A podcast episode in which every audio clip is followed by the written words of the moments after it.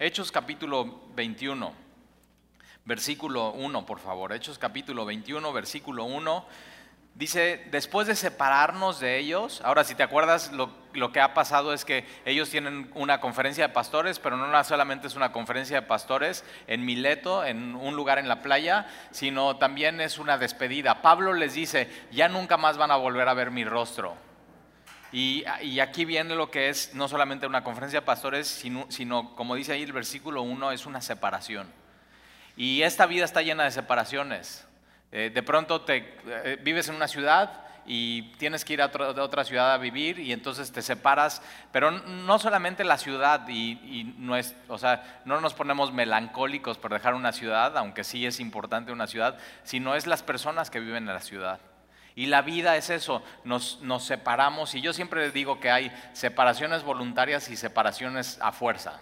Separaciones voluntarias es que, bueno, tengo este trabajo y me voy a separar de este trabajo porque tengo un nuevo trabajo. Y separaciones a fuerzas es que te separan a fuerza, ¿no? Se te corren de un trabajo y entonces te separas, pero lo, que te duele dejar de pronto es, pues, los años y la gente y la costumbre y la tradición de ir. Y este mundo está lleno de eso, de separaciones, de ciudades, de trabajo, de, personas, de amistades. De pronto los que están estudiando se cambian de escuela o, ya viene esta época de salir a la universidad y hay separaciones. Pero sobre todo la Biblia le llama separación eh, y no se sabías a la muerte. Y la separación para el creyente eh, es, es, la muerte, que nos separamos por un tiempo o se separan por un tiempo nuestros seres queridos hasta que un día nos volvemos a reencontrar con ellos. Y si tú tienes a alguien que había puesto o puso su esperanza en Jesucristo y tú pones tu esperanza en Jesucristo, hay dos anhelos enormes en el corazón del creyente. El primer anhelo en el corazón del creyente es ver a Jesús. O sea, eso es lo que a, tu Señor, a tu Salvador, aquel que te ama, aquel que te salvó, aquel que te ha perdonado, aquel que, aquel que extendió sus brazos y fue a la cruz a morir por ti, aquel que e, esas marcas en sus manos, en sus pies, en su costado, los latigazos en su espalda, aquel que sufrió, que fue torturado, que fue humillado, que fue escupido, que fue burlado por ti, tomó tu lugar para darte vida eterna, aquel que te amó, y el, mayor anhelo del cristiano es un día estar con Él. Pero para, para eso implica una separación del mundo como lo has vivido, de la visión que has tenido del mundo. Y es simplemente cuando, para el cristiano la muerte es eso, es una, una separación, pero ahora podemos, podemos estar con Él. Y es un anhelo enorme. Y no sé si te puedes poner a pensar mucho en eso, pero, o sea, ¿cómo es nuestro Señor? ¿Cómo es nuestro Salvador? ¿Cómo es Jesús? ¿Cómo, ¿cómo será su voz? ¿Te has puesto a pensar eso? ¿Cómo es, cómo es su timbre de voz? ¿Cómo es su tono? Y muchas veces podemos decir, y yo me acuerdo cuando empecé a ir a la iglesia y decían, es que Dios me habló. Y yo digo, o sea, ¿cómo es eso? ¿Cómo, ¿Cómo, que Dios te habló? Y sí, empecé a entender, sí, Dios nos habla en su palabra. Y cuando nos juntamos, la Biblia dice que cuando dos o más se reúnen en su nombre, Él está aquí. Y, y cuando abrimos la Biblia, él, habla y, él, y él, nos indica y Él nos enseña y nos redarguye y nos instruye. Él es el rabí, es el maestro. Él, se complace en, en, hacer eso con nosotros. Pero entonces cuando estás leyendo tu Biblia puedes decir, Dios me está hablando. Dios está hablando a mi corazón, Dios está hablando a mi vida, pero, pero ¿cómo será su voz? O sea, cuando Jesús vino a este mundo, y tuvo manos y pies y órganos y, cabello y sus ojos y tuvo cuerdas vocales cuando hablabas esa voz, esa, esa, esa voz de vida. O sea, cómo era su timbre. Y tienes que saber, un día lo vas a escuchar. Un día vas a escuchar su voz cuando estés delante de él y él va a decir tu nombre. Talí. Bienvenido. Bien, buen siervo y fiel. Entra. Gozo. Ahora, para tener eso con Él ese día y escuchar su voz, tienes que tener algo con Él hoy aquí. Tienes que tener una relación personal con Él. O sea, tienes que esperar eso. Buen, bien, buen siervo y fiel es, me, gustó eso que teníamos cuando aún estabas en el mundo. Esa relación, esas pláticas, esa comunión, esa comunión con el Espíritu, esa abrir nuestra Biblia juntos y enamorarnos de Él y deslumbrarnos y maravillarnos y decir cómo, cómo, Dios nos habla en este, así en este libro. Cómo Él se revela a nosotros a, través de su palabra de vocales y consonantes. Algo que aprendiste en la primaria. con un idioma. Que cuando eras bebé y tu mamá te cargaba y te cantaba esas, esas canciones de cuna, ya te estaba enseñando. Para después a alguien, decirte, oye, yo te quiero compartir el Evangelio, yo te quiero hablar de Jesús. Y no solamente ese anhelo de escuchar su voz, sino ver sus ojos. Esos, esos, exactamente esos mismos ojos que cuando Jesús está viendo a la multitud, dice que veía a la multitud con, con misericordia, con compasión, con amor. Y de pronto tus ojos, cambiar miradas con sus ojos y poder, poder ver sus manos, sus marcas en su cuerpo resucitado, pero aún con las marcas, para que nunca nos olvidemos lo que Él hizo por nosotros y que nunca nos olvidemos que si un día estamos delante de Él, no es por nada que hayamos hecho nosotros, sino por todo lo que Él hizo. Y no solamente eso, alguna vez he escuchado a algún cristiano, yo le llamo eso como el, el lenguaje cristianoide, de decir, no, es que voy a estar a los pies de Jesús. Y dices, ¿cómo es eso? O sea, ¿cómo es, cómo es que Dios te habla? ¿Cómo es estar a los pies de Jesús? Pero y estar a los pies de Jesús, usamos ese lenguaje cristiano para decir, voy a abrir mi Biblia, voy a orar al Señor, voy a estar con Él, voy a tener comunión con Él. Pero un día, cuando caigamos de rodillas delante de Él y tomemos esas coronas y las aventamos a sus pies, vamos a poder ver por fin esos pies y las marcas. Vamos a poder estar físicamente delante de Él, es un anhelo. Y cuando conoces más de la Biblia y cuando conoces más a Jesús, ese anhelo en tu corazón aumenta más y más. Y tus anhelos de este mundo, que nunca satisfacen, empiezan a disminuir hasta el grado de desaparecer y decir, ya no tengo ningún anhelo más que verle. ¿En qué paso vas en eso con tu cristianismo? De pronto hay gente que viene a la iglesia por primera vez y viene anhelando cosas y buscando cosas, pero de pronto te das cuenta, o sea, yo venía buscando algo terrenal, algo de hoy y ahora, algo para mejorar mi vida, y de pronto te das cuenta que Dios te ofrece otra cosa, completamente diferente, algo eterno, algo que, que ni siquiera en este mundo vas a poder tocar, ni palpar, ni ver. Por eso eh, tienes que tener mucho cuidado con estos mensajes de tu mejor vida hoy. Porque si tu mejor vida hoy, entonces no hay un anhelo por la eternidad. No hay un anhelo por Él, no hay un anhelo por verle. Tu, tesoro entonces está hoy, aquí y ahora y tu tesoro no es Jesús. Y, y el segundo anhelo grandísimo es no solamente ver a Él, sino ver a aquellos que se nos adelantaron. Que, ah, como dice el texto, se separaron por un tiempo, por un espacio. O sea, yo, yo quiero ver a Jesús y quiero ver, o sea, quiero pasar tiempo, o sea, simplemente examinándolo y conociéndolo como Él me conoce a mí. Pero con una gran diferencia hoy, allá en la eternidad sin pecado, viéndolo por completo, su pureza, su santidad, su amor, su bondad, su benignidad y no dudando ni un segundo de quién es Él y que Él me ama. Pero otra cosa que anhelo muchísimo es, es ver a aquellos que se han adelantado, que se separaron de nosotros, que pusieron su esperanza en Dios. Y yo conozco aquí, hay gente que, que ha vivido por eso. Es más, hay gente que ha perdido esposa, esposo, hijos.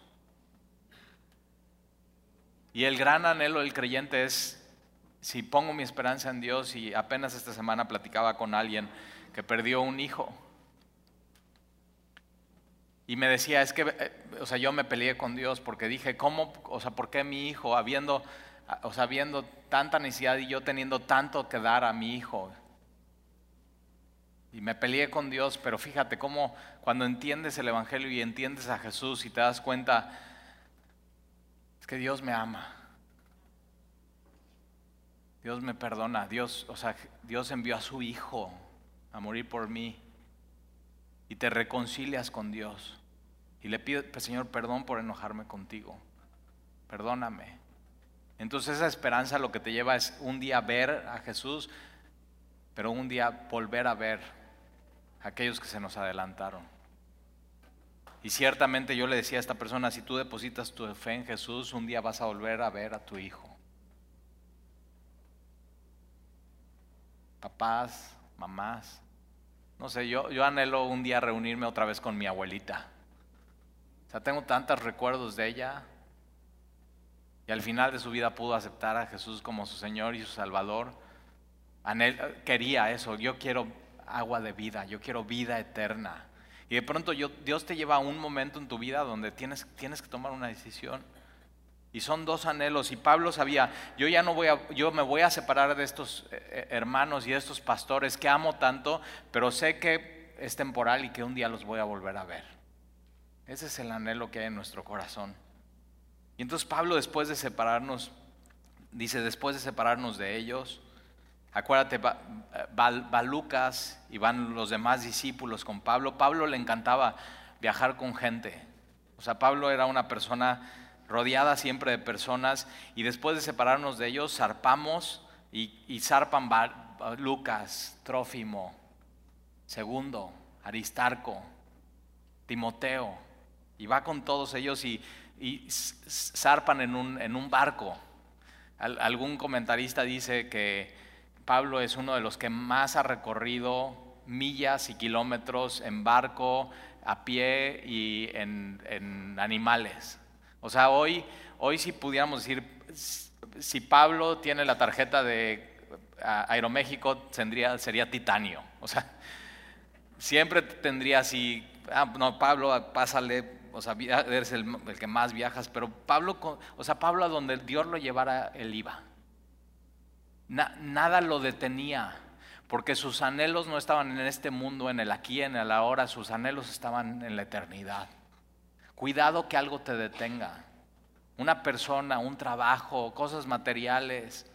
Cuidado que cosas te detengan, porque entonces no puedes vivir en libertad, no puedes hacer lo que Dios te está pidiendo. Y Pablo zarpa y dice, y fuimos con rumbo directo a Cos, y al día siguiente a Roda, y de ahí a Patara, o sea, te das cuenta, y, toman este, este, barco y van, van costeando. Es como, no sé si has tomado una ruta que va parando en cada esquina. Y dices, hubiera tomado el directo. Y Pablo lo que hace es que toma este barco y va a Cos y de ahí a Rodas y de ahí a Patara. Y Pablo en el versículo 2, la Biblia dice, y hallando un barco. Entonces él dice, ¿sabes que yo no quiero costear? Yo quiero ya llegar a Jerusalén. Y toma un barco que que pasaba a Fenicia y nos embarcamos y zarpamos. Entonces, desde este punto, de pronto estar de un punto a otro, de un punto a otro y nada más de costa a costa, de costa a costa, haciendo un viaje de un día, dice, no, quiero hacer un solo viaje y este viaje es de más de 600 kilómetros navegando. O sea, ¿alguna vez has navegado más de un día? Ahora imagínate más de una semana, ni siquiera más de una semana, sino, sino varias semanas. Y él se embarca y va con todos ellos y zarpan. Versículo 3.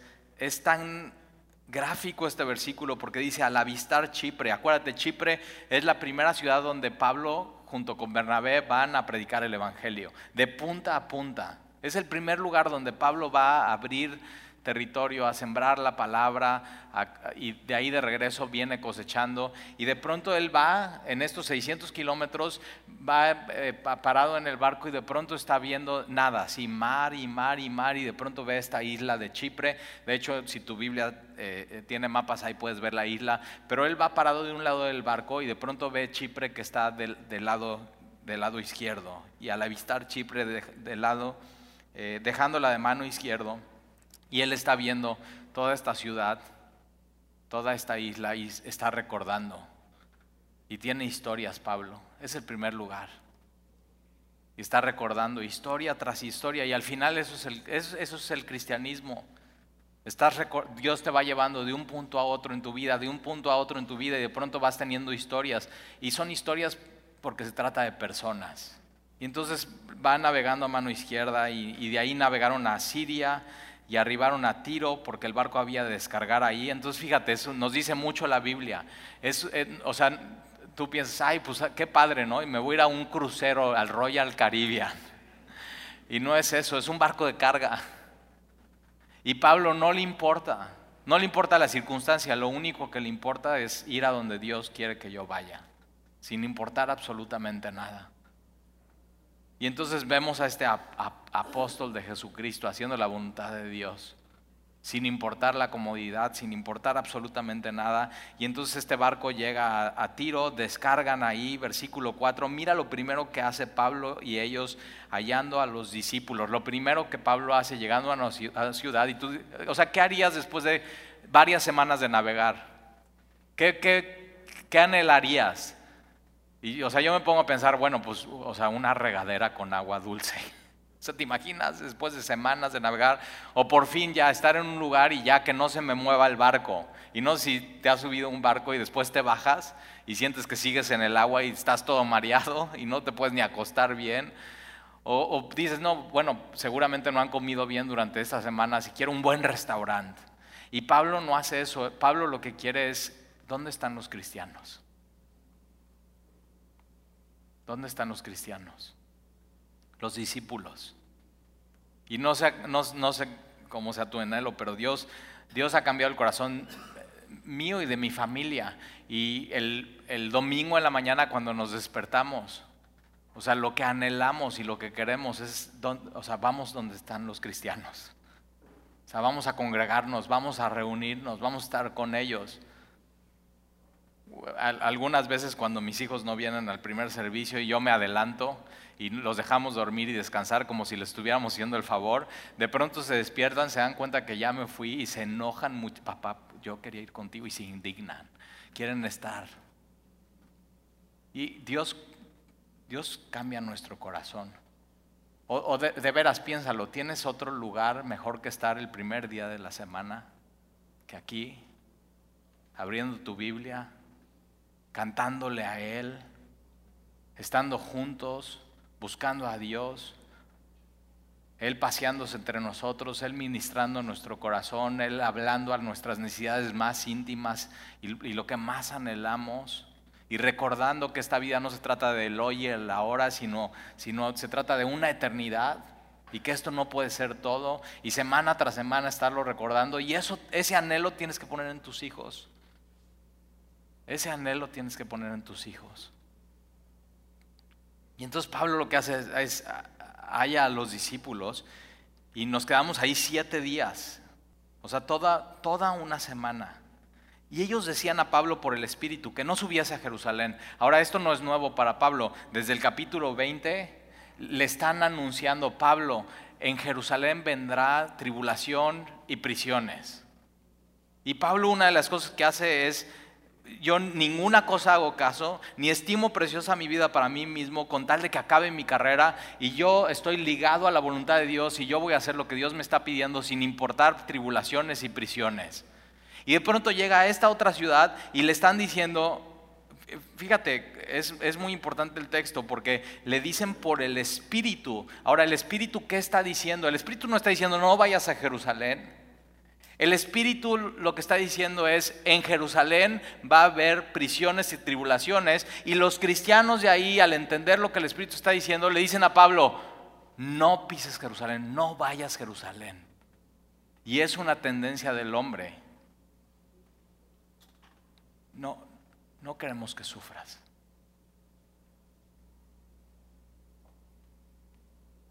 El Espíritu está diciendo, y el Espíritu le está diciendo esto a Pablo no para que no vaya, sino para prepararlo por lo que viene.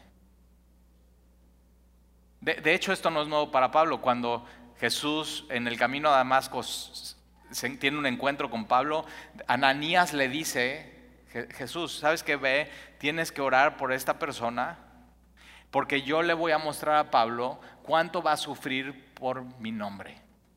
Pablo sabía lo que venía en su vida. Y sabes que tú y yo sabemos lo que viene. Jesús nos dijo a nosotros, en este mundo tendrás tribulación. Pero confía, porque yo he vencido al mundo. Y entonces aquí lo único que le está diciendo el Espíritu es, Pablo va a tener prisiones y tribulación cuando llegue a Jerusalén. Y todos los cristianos están diciendo, Pablo no vayas a Jerusalén. Y Pablo sabe, sabes que yo no hago caso, yo voy a hacer la voluntad de mi Padre. Y una buena pregunta es, si Dios te dijera hoy que si sigues la voluntad de Dios vendrán tribulaciones a tu vida, entonces dejas de seguir a Dios o sigues.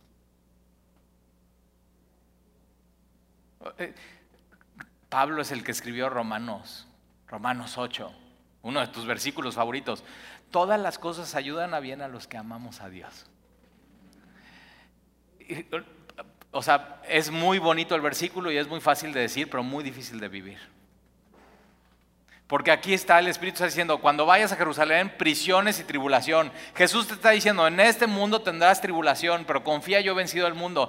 Y entonces, cuando estás caminando con Jesús y sabes que estás ligado a su voluntad y que ya no te puedes separar, y eso tiene que ver con la salvación, te sometes por completo a Él, entonces sabes, lo que viene, aunque sea difícil, me va a ayudar porque amo a Dios y Él está conmigo.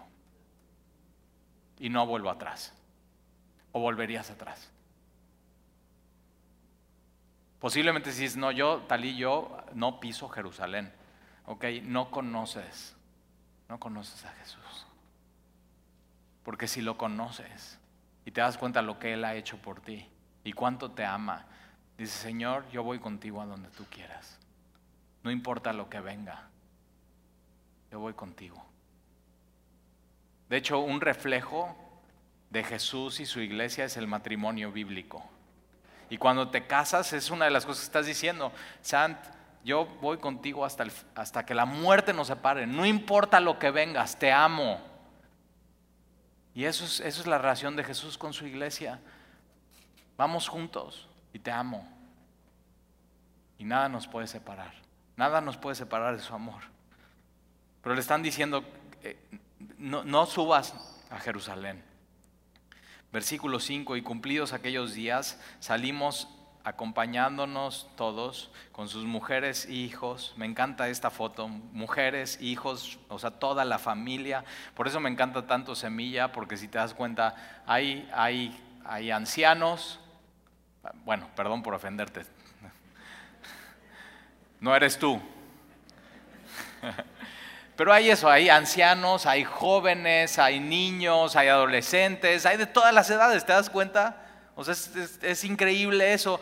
Y, la Biblia eh, pone en, muy alta estima a la familia, al, al, cuerpo de Cristo, a reunirnos en familia el primer día de la semana. Y entonces todos los cristianos salen cuando se va Pablo y hay mujeres y niños, es una bendición hasta fuera de la ciudad y puestos de rodilla en la playa oramos. ¿Te, das cuenta cómo es una bendición vivir en la playa? O sea, puedes hacer algo bíblico. Puedes ir a, la playa y de hecho, ve, ahí vienen los bautizos, en la playa. Y puedes hacer, o sea, puedes juntar a tu familia y decir, vamos a hacer lo que dice Éxodo 21 y estar en la playa y ver los bautizos y comer juntos y de pronto juntar a tu familia con igual otra familia y decir, vamos a ponernos de rodillas y vamos a orar, vamos a juntos, jóvenes, niños, ancianos. O sea, muy bíblico vivir en Veracruz. Y, oramos y una pregunta es, ¿cuándo fue la última vez que oraste así con tu familia y te, o sea, te hincaste y te sometiste a Dios y que físicamente se viera?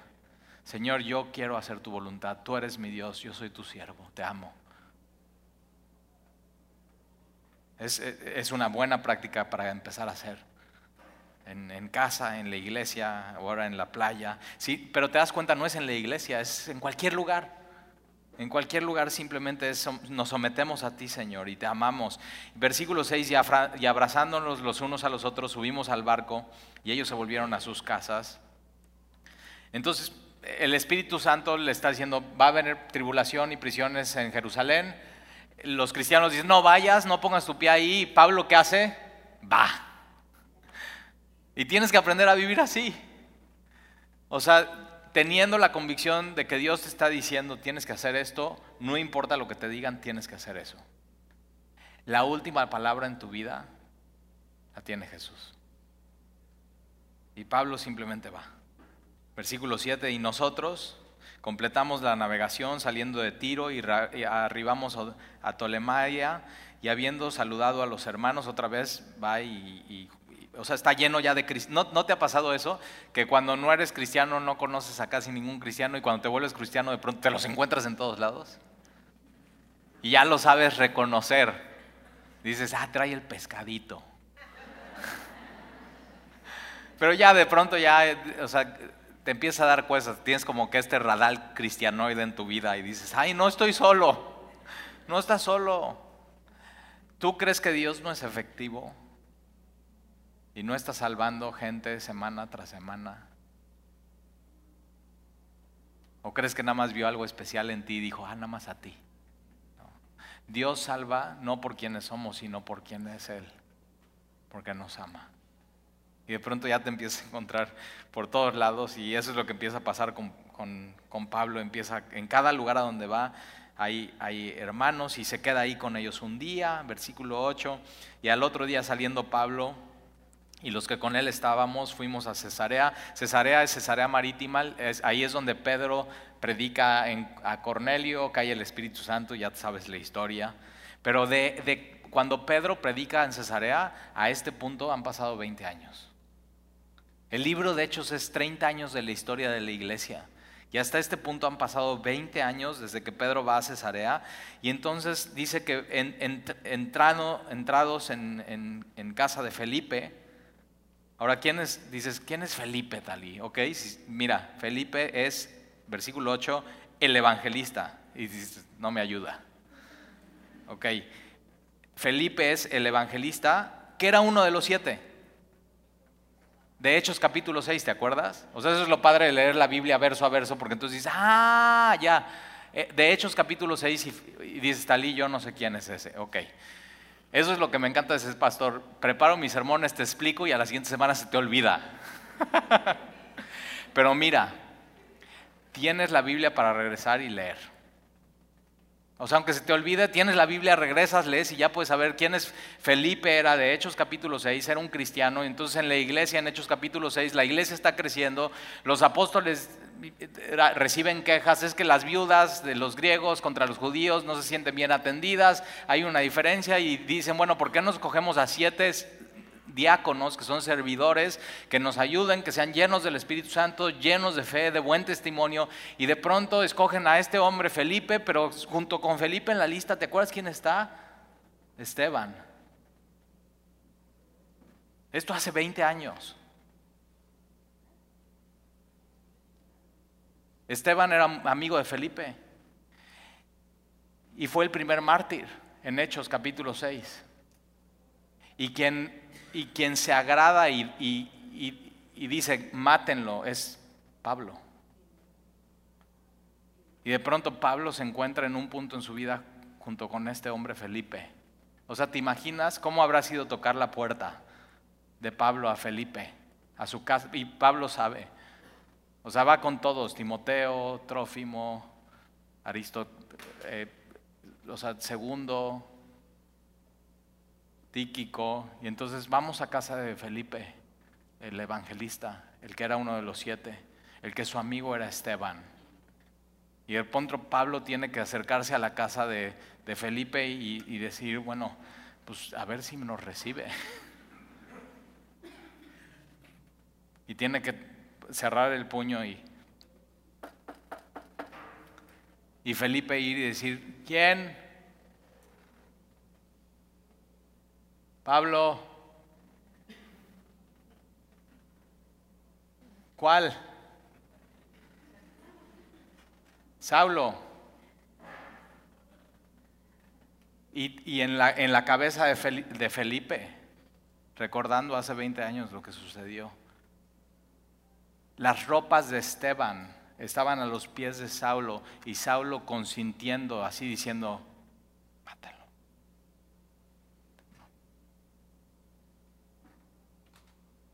Y Felipe así, eh, Pablo, Saulo, ¿de dónde? De Tarso. Ah. Y a veces pensamos que ya perdonamos algo y que han pasado años hasta que no y recordamos. Y Felipe, después de 20 años, tiene que recordar eso y decidir, ¿voy a abrirle la puerta o no? ¿Voy a perdonarlo o no? Y, mira, por favor acompáñame Hebreos. Está ahí adelantito en tu Biblia, después de Hechos, está Corintios, Gálatas, Efesios, Filipenses, eh, Primera de Tesalonicenses, Segunda de Tesalonicenses, Primera de Timoteo, Segunda de Timoteo, Tito, y ahí eh, adelantito vas a encontrar eh, Hebreos, capítulo 10. Y si eres de los que tomas nota ahí, en Hebreos capítulo 10 puedes también apuntar Isaías 38. Y, Isaías 38 en el Antiguo Testamento es un versículo que habla del perdón de Dios y la misericordia de Dios. Y déjame te leo Isaías 38. Dice, he aquí amargura grande me sobrevino en la paz, mas a ti agradó librar mi alma del hoyo de la corrupción, porque echaste tras tus espaldas todos mis pecados. Y eso es lo que hace Dios con nosotros en Cristo. Él lo que hace es, Él, él, él sabe cuántas veces fuimos en contra de Él, en contra de sus palabras, en contra de sus estatutos, cuántas veces no quisimos escuchar su voz. O sea, tienes que saber, durante toda tu vida Dios te estuvo buscando y tú lo rechazaste. Y tú decidiste vivir tu vida separada de Dios. Y Dios lo que hace cuando, cuando viene a ti y, escuchas el Evangelio, eh, y mira, este puño que tenía Pablo para tocar la puerta de Felipe, ¿por qué no pones este puño delante de ti? Ponlo, ayúdame con eso, para entender esto. Órale, no le pegues al de al lado. Pero lo que hace Dios es e, él sabe nuestra afrenta, Él sabe lo que hemos hecho, Él sabe cómo nosotros hemos decidido ir en contra de Él. Y lo que hace Dios con nuestro pecado, dice ahí en Isaías, es que Él toma nuestro pecado y nuestra transgresión y la pone atrás en, su espalda. Hazlo. Dice Talí, me dio un calambre. Ok. Eso hace Dios con tu pecado.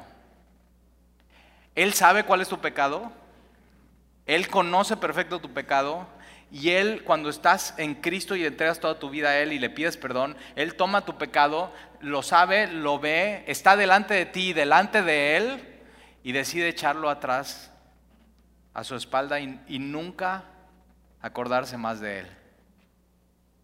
Eso es lo que hace Dios en ti, contigo, cuando te perdona y, con auténtico corazón le dice, Señor, perdóname, me equivoqué y nunca más lo trae otra vez y te dice, ah, acuérdate lo que hiciste, nunca más, nunca más te vuelve a acusar. O sea, perdonado por completo. y dice, Talí, cualquier pecado, cualquier pecado. Es lo que hace Dios en Cristo. Y eso es perdón. Y, te voy a decir por qué es importante entender el perdón de Dios. Ya, ya te puedes quitar la mano. Otros así que como... ¡ah! Ok, te voy a decir por qué es importante entender el perdón de Dios. Porque tú no puedes perdonar al otro si no has entendido el perdón de Dios. Y Jesús dice, tienes que perdonar a los que te ofendieron para que yo entonces te perdone a ti. Tienes que entender mi perdón para tú poder perdonar a los demás. Es la, Padre nuestro, perdona, Señor, nuestras ofensas como también nosotros. Ahora, ¿cómo Él perdona nuestras ofensas? Está la ofensa delante de Él, la echa para atrás, nunca más se acuerda de Él, nunca más te la echa en cara. Como nosotros perdonamos a los que nos ofenden, alguien te ofende, está la ofensa y tú es una decisión y empieza en tu corazón. Antes de ir a tocar su puerta, empieza en tu corazón de decidir, yo voy a perdonar a esta persona, voy a echar su, pecado atrás y nunca más, nunca más lo voy a traer a la memoria. Nunca más lo voy a agarrar y lo voy a... Y viene la persona y dice, ah, acuérdate lo que... Nunca más. Perdonado por completo. Y mira lo que dice Hebreos. Hebreos capítulo 10, versículo 14. Porque, una, porque con una sola ofrenda hizo perfectos para siempre a los santificados. ¿Quién es la ofrenda? Jesucristo y nos atestigua lo mismo el Espíritu Santo, porque después de haber dicho, este es el pacto que haré con ellos, después de aquellos días, dice el Señor, pondré mis leyes en sus corazones y en sus mentes las escribiré, añade, y nunca más me acordaré de sus pecados y transgresiones, nunca más. Eso es estar en Cristo, esa es la libertad que tenemos. En el momento que Él nos perdona, él echa atrás nuestra transgresión y nuestro pecado, nunca lo trae a la memoria, nunca nos echa y podemos ser completamente perdonados y vivir en libertad. Mira, vamos a Hechos capítulo 21 y vamos a ver qué pasa con Felipe y Pablo. Vamos a ver qué pasa con ellos. Hechos capítulo 21. Y eh, eh, eh, llegan a casa de Felipe, el evangelista que era uno de los siete, y mira lo que, mira lo que pasa. Dice, posamos con él.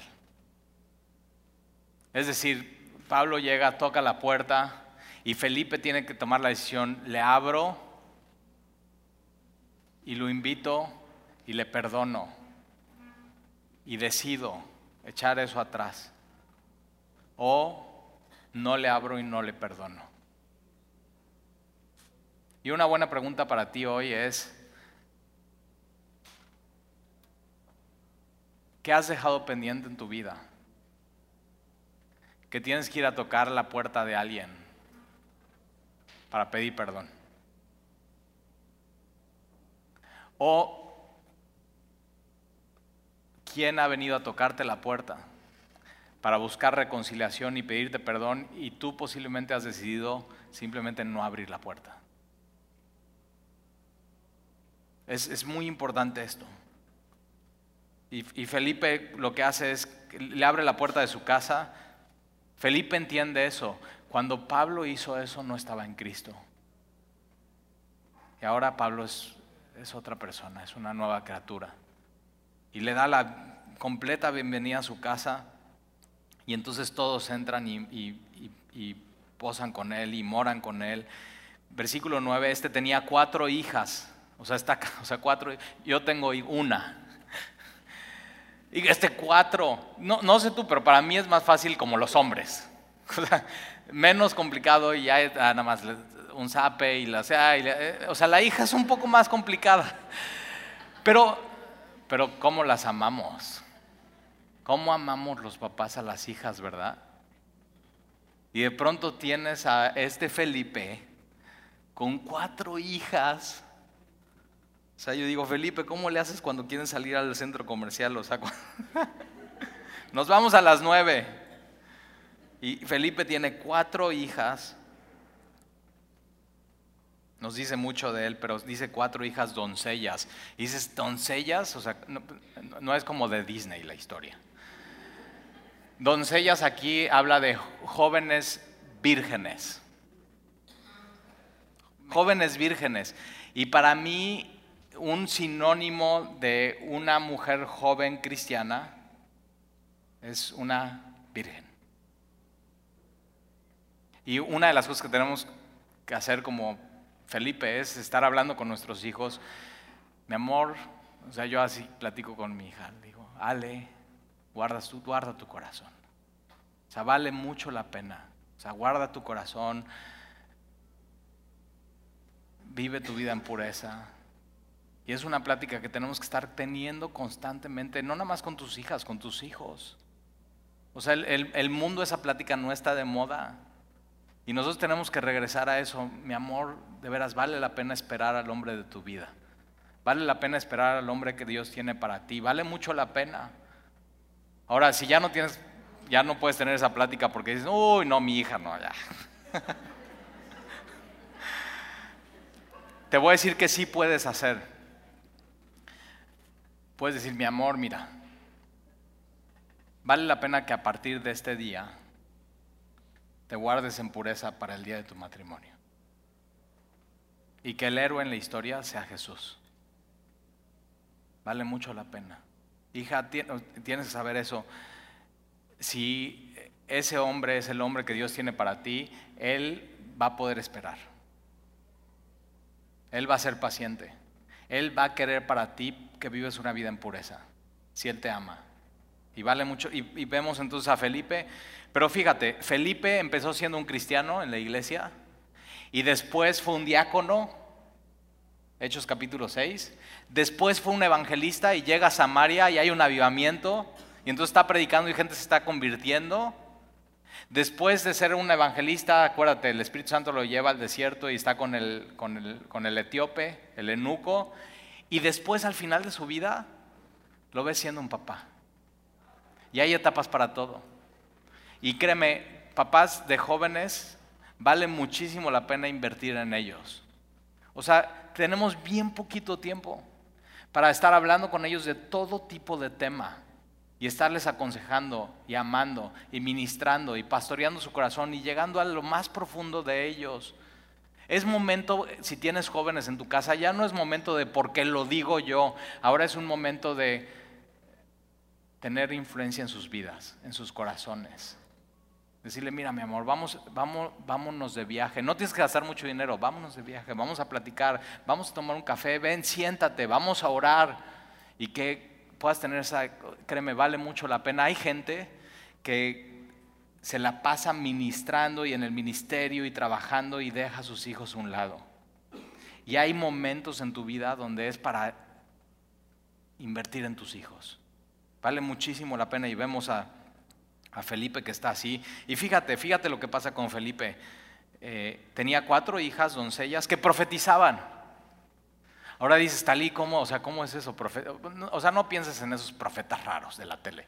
Por favor, es, o sea, aquí profetizaban es que hablaban la palabra de Dios. Ve qué hermoso. Así de simple. Profetizar es hablar la palabra de Dios.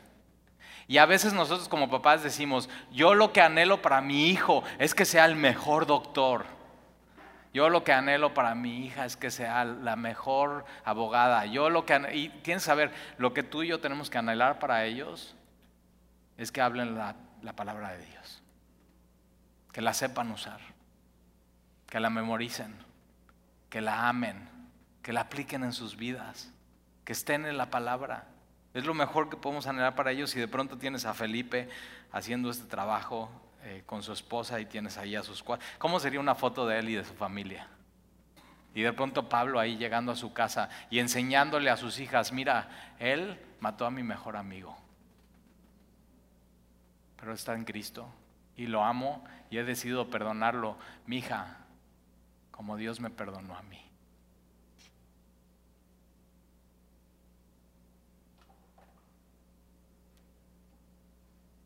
¿A quién le debes el perdón?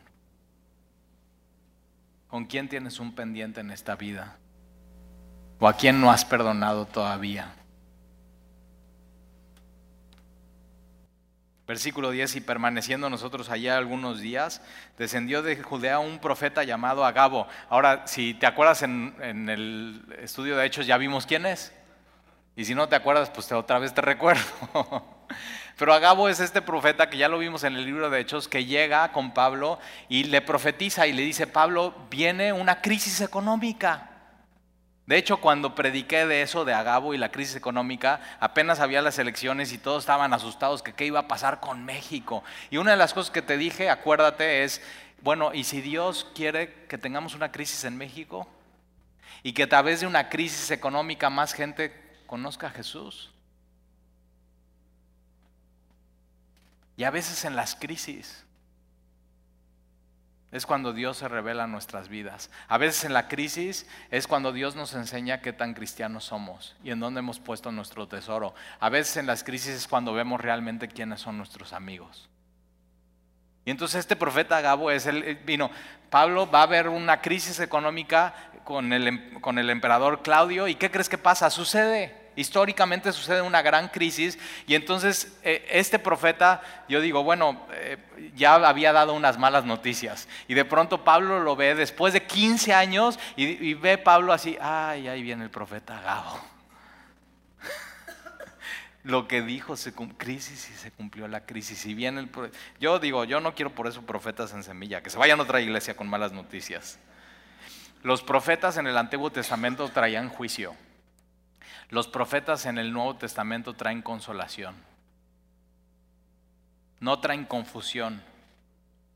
Traen claridad de la palabra de Dios. Y entonces viene este profeta otra vez, 15 eh, años después, llamado Ágabo, quien viniendo a vernos tomó el cinto de Pablo y atándose los pies y las manos dijo, o sea, este supervisual su predicación. O sea, y yo no sé cómo, o sea, llega y ahí, híjoles, ahí viene este Agabo y llega, Agabo se sube, Pablo está seguramente predicando, enseñando algo y le dice el profeta, oye, ¿me prestas tu cinturón? Y ahí está Pablo quitándose el cinturón y Agabo toma el cinturón de Pablo, de alguna manera se, sienta, porque usa los pies y, las manos y se amarra los pies, eh, se amarra las manos, se amarra los pies y dice esto, mira lo que dice eh, este profeta. Y entonces eh, dice, esto dice el Espíritu Santo. Así atarán los judíos en Jerusalén al varón de quien es este cinto y le entregarán en manos de los gentiles.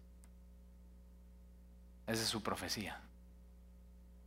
Fíjate cómo no dice Pablo, como le habían, no tienes que subir a Jerusalén. Dice, no, no, no, no. Vas a ir a Jerusalén y así te van a hacer.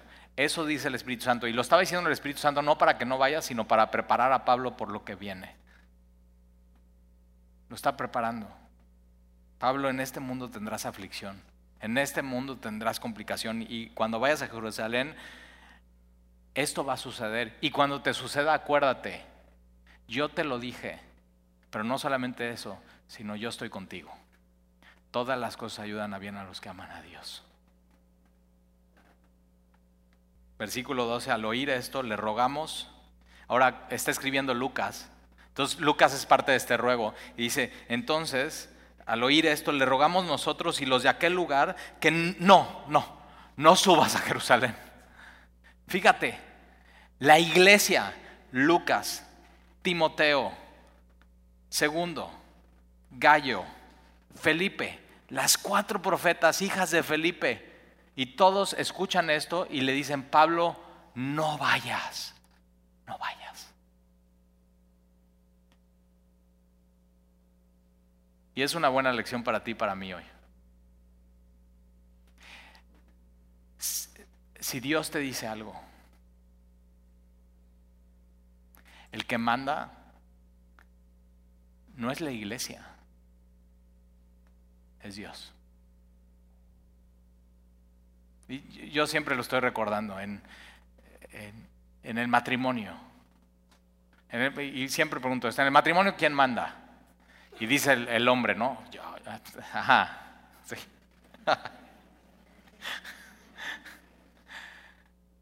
en el matrimonio quién manda? Jesús. En, en relación papás y hijos, ¿quién manda? Jesús. En la iglesia, ¿quién manda? Jesús. En tu trabajo, ¿quién manda? Al final, Jesús. Jesús tiene la última palabra. Y entonces todo el mundo le está diciendo en la iglesia a Pablo, ¿sabes que no, no, no vayas, no vayas, no vayas, no vayas, no vayas? Y, y es una decisión que tienes que tomar hoy. A pesar de que todos me digan que no, si Jesús me dice esto, yo voy a hacer lo que me dice Jesús. Es una decisión que tienes que tomar hoy, porque es muy difícil que cuando te pase algo, ahí tengas que tomar, oh, hago lo que me dice todo el mundo o hago lo que Jesús me dice. Ya en ese momento es, es muy difícil, porque ya tienes el problema encima, o la circunstancia encima, o las personas encima. Pero si hoy tú decides en tu corazón, es, es la misma decisión que perdonar. Tú puedes decidir perdonar hoy en tu corazón a la otra persona y no acordarte más de sus pecados. Si tú hoy decides, voy a hacer lo que me diga Jesús sin importar lo que venga, sin importar las circunstancias, sin importar una crisis, sin importar una persona, sin importar mis sentimientos. Entonces cuando venga la situación, lo único que vas a poder decir es, yo no hago caso de nada, yo solamente le hago caso a mi Señor y voy a hacer lo que Él me está pidiendo, aunque todo el mundo te diga que no. Mucha gente te puede decir que no, pero si Jesús dice que sí, eso es lo que tienes que hacer. Eso es lo que, tienes que hacer. Y no te tiene que caber la menor duda, porque aquí le están diciendo, no vayas a Jerusalén, y en versículo 13, entonces Pablo respondió, ¿qué hacéis llorando y quebrantándome el corazón? Porque yo estoy dispuesto no solamente a ser atado, más aún a morir en Jerusalén por el nombre del Señor Jesús. No me digan que no. Yo, o sea, no nada más estoy dispuesto a que me aten. Yo estoy dispuesto a morir por Jesús. Y sabes que Jesús es digno de tu vida, que le entregues tu vida hoy. Jesús es digno que le entregues tus decisiones hoy. Jesús es digno que hoy digas, sabes que no importa, yo te voy a obedecer a ti, te voy a seguir y nunca voy a volver atrás. Jesús es digno de eso, pero también es digno de tu muerte. Él es el único que es digno de tu muerte porque Él murió por ti. Él murió por ti. Dice, sabes que yo no solamente estoy, y fíjate cómo Pablo dice, yo estoy dispuesto a morir solamente por Jesús. Por eso ahorita lo has visto en las noticias, eh, apóstol, la luz del mundo. Falso apóstol, falso maestro. Y o sea, da una tristeza ver a la gente de su iglesia que dice, es que yo estoy dispuesto a morir por él. Y yo digo, el día que alguien en Semilla diga que está dispuesto a morir por mí, o sea, ya me voy de Veracruz, me doy de baja como ministro de culto y no vuelvo más. O sea, es un culto a la celebridad, a la persona. O sea, tú ves nada más los anuncios de este, de este apóstol y falso profeta en los periféricos de todas las ciudades y está ahí su rostro, su apóstol de Jesucristo. Le hacen un homenaje en Bellas Artes y a él toda la gloria. Cuando la gloria solamente es para Él, para Jesús. Y el único que es digno de tu vida y tu muerte es Él. No, o sea, no te equivoques. Es muy importante esto. Versículo 14.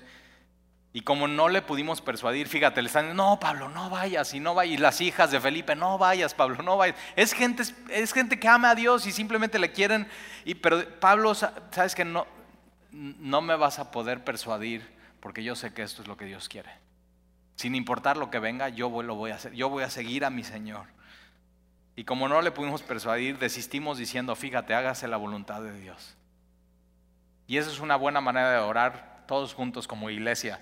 Decir, Señor, al final, en nuestras vidas, en nuestra iglesia, en nuestra familia, no que se haga lo que nosotros creemos o lo que pensamos o lo que quisiéramos. Señor, que se haga tu voluntad, sin importar nada. Si no has hecho esa decisión en tu vida, la tienes que hacer hoy mismo.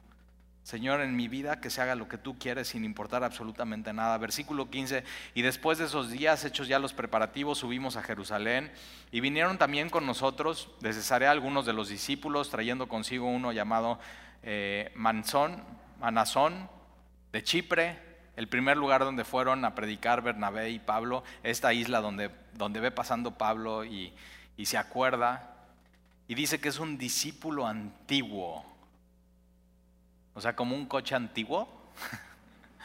o sea, un clásico. Y no es antiguo por la edad.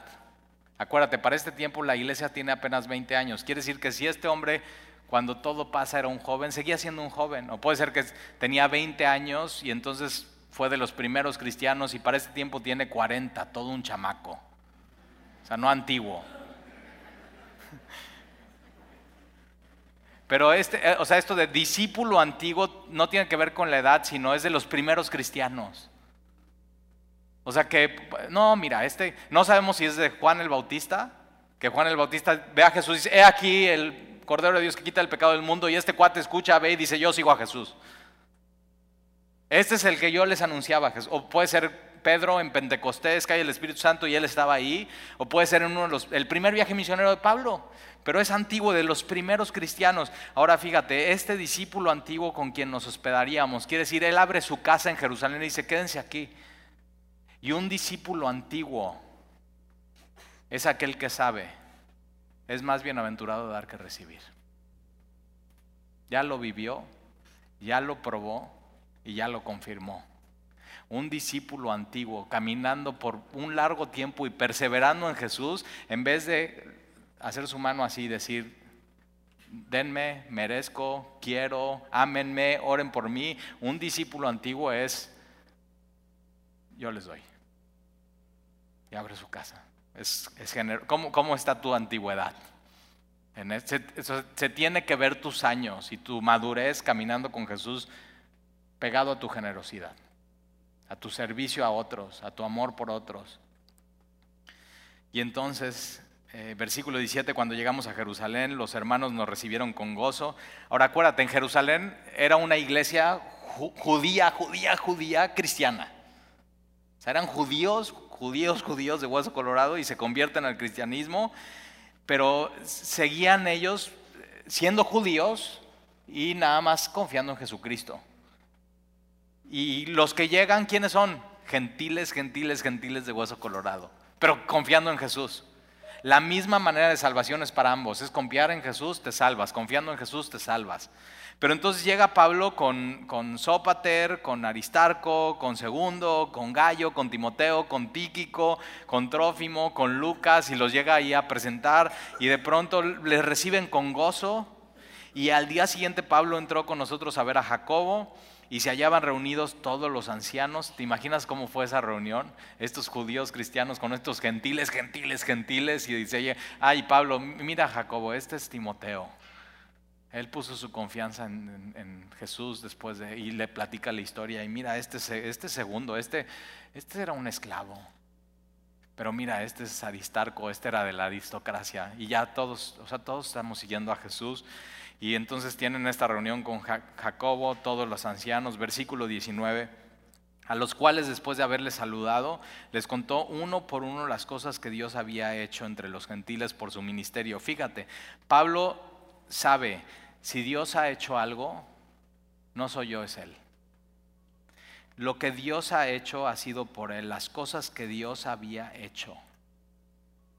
Una por una, en Chipre, en Antioquía, en Pisidia, en Iconio, en Listra, en Antioquía, en Siria, en Filipos, en Éfeso, en Grecia, en Troas, en Mileta. En todos lados ha sido Dios. Ha sido Dios. Y versículo 20, cuando ellos, ellos lo oyeron, glorificaron a Dios. Fíjate, Pablo está, miren estos muchachos, se convirtieron por la predicación del Evangelio. Miren todo lo que Dios ha hecho, ciudad tras ciudad.